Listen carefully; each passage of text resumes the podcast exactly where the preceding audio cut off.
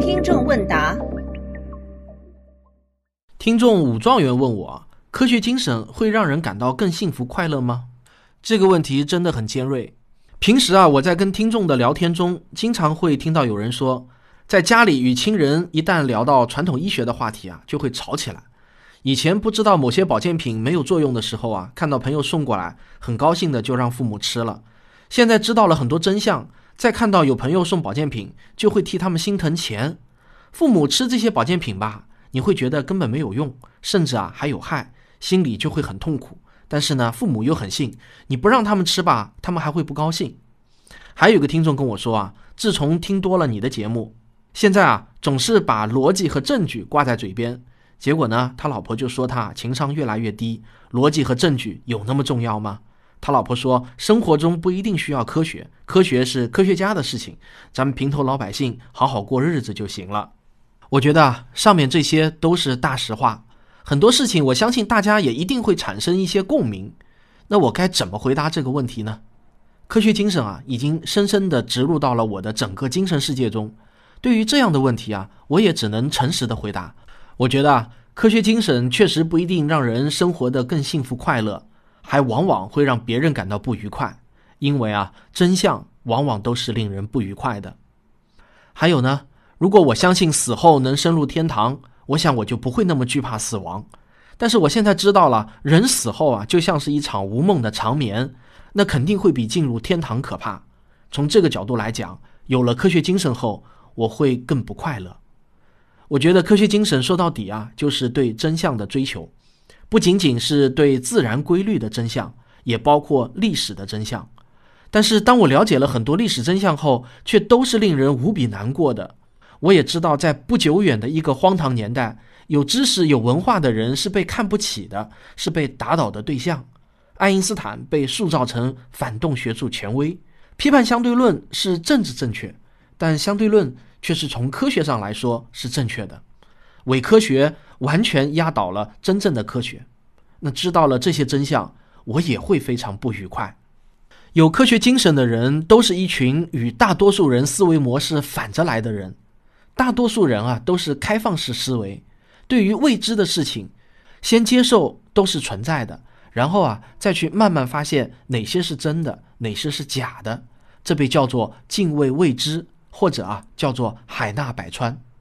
这种思维模式能得到大多数人的肯定，而像我这样的人，则刚好是反过来的。对于未知的事情，先统统的不接受，不当做是存在的事情。然后别人给我证明一件事情，我才接受一件事情。要说服我接受，那是会相当的困难。我总是要看到足够多的证据，才肯相信一件事情是真的。于是呢，我就总是会给人留下一个印象，那就是啊，特别的狭隘，特别的自我。就像有人留言说的：“你不能接受不同的思想，这本身就不科学。”所以啊，像我这样不包容的人，当然会令很多人不愉快。因为我总是在追问别人，你说的这些有没有证据？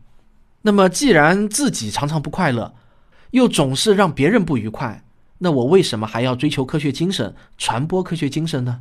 这个问题啊，真的是相当的尖锐。我扪心自问啊，现在的我与十年前的我相比，到底是更快乐呢，还是更不快乐？经过一番认真的思考，我可以坚定地说，我更愿意成为现在的自己。不愿意回到十年前的思维模式了。我也问过很多听众，你们是否后悔自己从我的节目中获得了科学精神？他们也跟我一样，觉得哪怕有再多的不愉快，自己也肯定回不去了。追求真相啊是有瘾的。当你知道了第一个真相，你就会希望知道第二个、第三个真相。这真的是会上瘾的，而且啊还不是一般的瘾。或许我调查的范围还太小，那么。凡是听到我这个节目的人，也希望你能留言表达一下，你是否后悔获得了科学精神呢？我是认真的，不是开玩笑。那我接着就想追问自己，这是为什么呢？既然求真让我得到了那么多的不愉快，你为什么不后悔，依然要去孜孜不倦地探求那些令人不愉快的真相呢？我左思右想啊，我发现我很难把这个道理给讲清楚，但是我又坚定的不后悔。我只能打几个比方来表达我此时的内心感受。一个盲人突然看到大千世界了，尽管同样看到了血腥、恐怖、丑陋，时常惊恐不已，但是啊，他不愿意再做盲人了。一个人生下来就在一间密闭的屋子里面，四面都是屏幕，每天都是蓝天白云，面朝大海，春暖花开。有一天，他发现了屋子的秘密，开门走出去了。而真实的世界很广阔，但是未必完美。可是啊，他不愿意再永远回到屋子里面了。我觉得这些比方并不完全准确，但是我也只能做出这样的比喻来描述我此刻内心的感受了。获得了科学精神，就好像爬到了更高的山顶，看见了更多的东西。这些东西当然就会有美丽的，也有丑陋的。但是啊，我不愿意下来了。所以呢，对这个问题，我想我的回答是：科学精神不一定让人感到更幸福快乐，但是一旦获得，谁也不想再失去。听上去很奇怪，但这就是事实。或许还有个东西也有这个特点，那就是权力。它未必啊就一定会让人更快乐，因为权力越大，承担的责任和风险也越大，精神压力也越大。可是，一旦拥有啊，就不想再失去。我也不知道我说的对不对，因为我没有获得过权利，这只是我从历史和现实中看到的现象而已。我想我的听众中或许啊有拥有很大权力的人，那假如我问你，权力会让你更幸福快乐吗？然后我再问你，那你想失去权利吗？不知道你会怎么回答。好，感谢收听本期的听众问答，我们下期再见。